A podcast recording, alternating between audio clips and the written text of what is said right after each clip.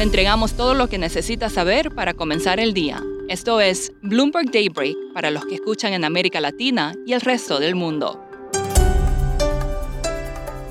Buenos días y bienvenido a Bloomberg Daybreak América Latina. Es viernes 13 de enero de 2023.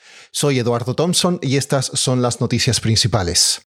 Comenzó la temporada de resultados trimestrales en Estados Unidos con las cifras de algunos de los bancos principales de Wall Street.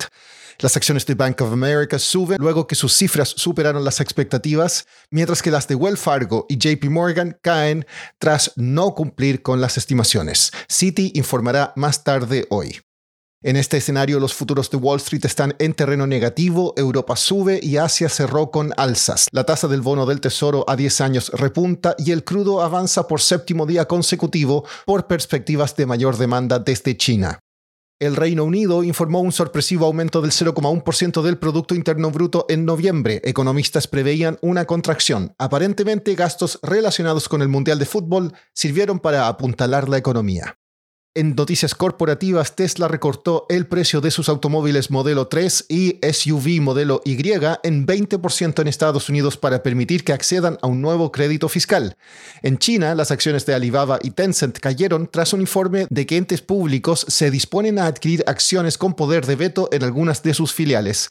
Y el CEO de Apple, Tim Cook, tendrá un recorte de su salario y bonificaciones de más de un 40% a 49 millones de dólares. Inversionistas y el mismo Cook pidieron la baja. Y siguen los problemas en el mundo cripto. La SEC de Estados Unidos demandó a los corredores de criptomonedas Genesis y Gemini por presuntamente recaudar ilegalmente miles de millones de dólares a través del programa Gemini Earn, que equivalía a ofrecer valores no registrados.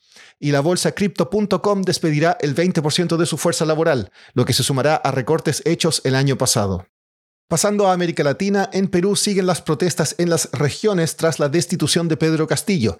El ministro del Trabajo, Eduardo García, renunció a su cargo luego que se confirmaran 49 fallecidos por las protestas. Una fuente dijo que la mina de cobre Las Bambas detuvo el transporte de concentrado de cobre.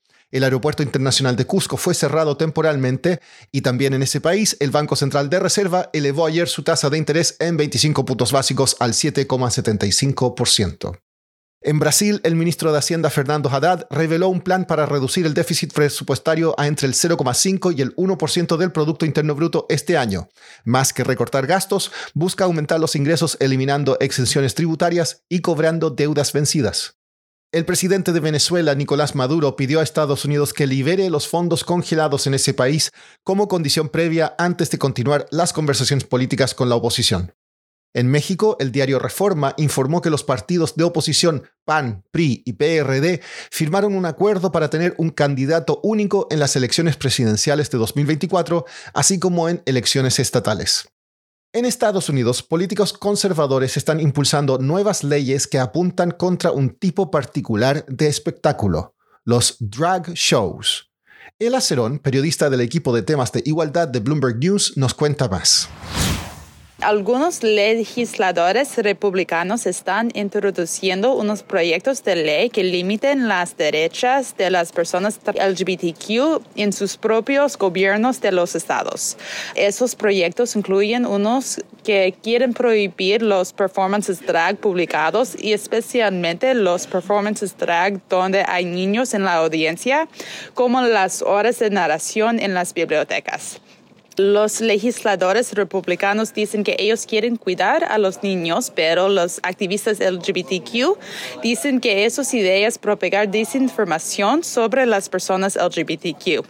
Jonathan Hamill, el director ejecutivo del Drag Story Hour, dice que los programas de la organización usan los performances drag para promover la literatura y enseñar sobre las vidas de las personas LGBTQ. ¿Cuáles podrían ser los efectos de estos proyectos de ley? Ah, los activistas LGBTQ piensan que estos proyectos de ley pueden motivar a las personas anti-LGBTQ a atacar los artistas drag y las personas LGBTQ. En el último recuento había más que 141 amanzas y asuntos de eventos drag el año pasado, dice el grupo GLAD. Ah, y también los legisladores republicanos han introducido más que 200 proyectos de ley anti-transgender el año pasado. Por último, Lisa Marie Presley, la única hija del rey del rock and roll Elvis Presley, murió ayer a los 54 años de edad tras ser hospitalizada por una emergencia médica. Lisa Marie fue una guardiana del legado de su padre y lanzó sus propios álbumes musicales en la década del 2000. Tuvo cuatro maridos, incluyendo a Michael Jackson y Nicolas Cage. Eso es todo por hoy. Soy Eduardo Thompson. Que tengan un excelente fin de semana. Para conocer todas las noticias que necesita para comenzar el día, revise Daybreak en la app Bloomberg Professional, donde puede personalizar las noticias que desee recibir. También puede suscribirse a la versión solo audio en Spotify, Apple Podcasts o la plataforma de su preferencia. Eso es todo por hoy. Escuche de lunes a viernes Bloomberg Daybreak.